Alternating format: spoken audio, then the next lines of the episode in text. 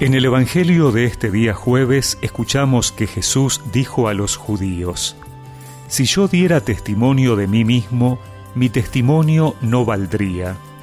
Pero hay otro que da testimonio de mí, y yo sé que ese testimonio es verdadero. Ustedes mismos mandaron preguntar a Juan, y él ha dado testimonio de la verdad. No es que yo dependa del testimonio de un hombre. Si digo esto, es para la salvación de ustedes.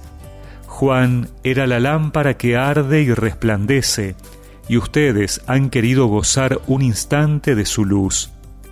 Pero el testimonio que yo tengo es mayor que el de Juan. Son las obras que el Padre me encargó llevar a cabo.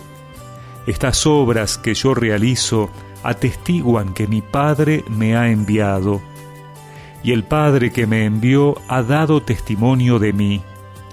Ustedes nunca han escuchado su voz ni han visto su rostro, y su palabra no permanece en ustedes porque no creen al que Él envió.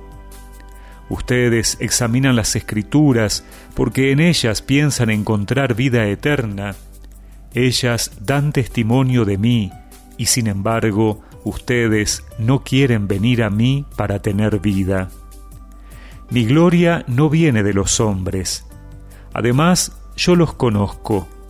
El amor de Dios no está en ustedes. He venido en nombre de mi Padre y ustedes no me reciben, pero si otro viene en su propio nombre, a ese sí lo van a recibir. ¿Cómo es posible que crean ustedes que se glorifican unos a otros y no se preocupan por la gloria que solo viene de Dios?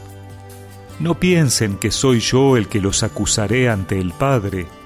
El que los acusará será Moisés, en el que ustedes han puesto su esperanza. Si creyeran en Moisés, también creerían en mí, porque él ha escrito acerca de mí. Pero si no creen lo que él ha escrito, ¿cómo creerán lo que yo les digo?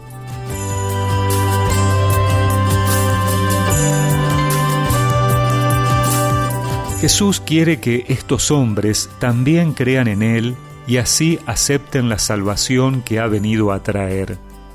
Pero se da cuenta que sus corazones están endurecidos, que no pueden creer que Él sea el enviado del Padre y que su testimonio sea verdadero y la recriminación de Jesús es contundente. He venido en nombre de mi Padre y ustedes no me reciben, pero si otro viene en su propio nombre, a ese sí lo van a recibir. En este tiempo de cuaresma, la invitación de Jesús sigue siendo la misma, porque nosotros que escuchamos su palabra, tenemos que recordar siempre que ellas son las palabras de Dios, que son las únicas palabras de vida, las que nos conducen a Jesús como Salvador. Y como Jesús, no tenemos que cansarnos de insistir a tiempo y destiempo para que ellas den luz a todo el mundo. También hoy comprobamos en nuestro alrededor que muchos prefieren recibir las palabras de otros y no las del enviado del Padre. Hay muchos que creen más en lo que dice la televisión, las redes sociales o cualquiera que parece hablar con autoridad, pero cuestionan la misma palabra de Dios expresada en las sagradas escrituras y la tradición de la Iglesia.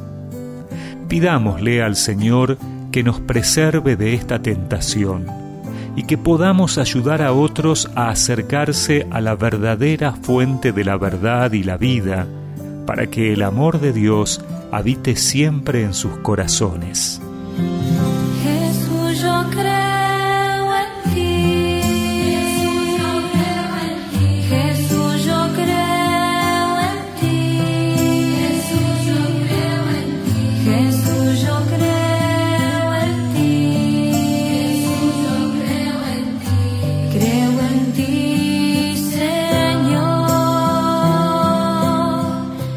Y recemos juntos esta oración.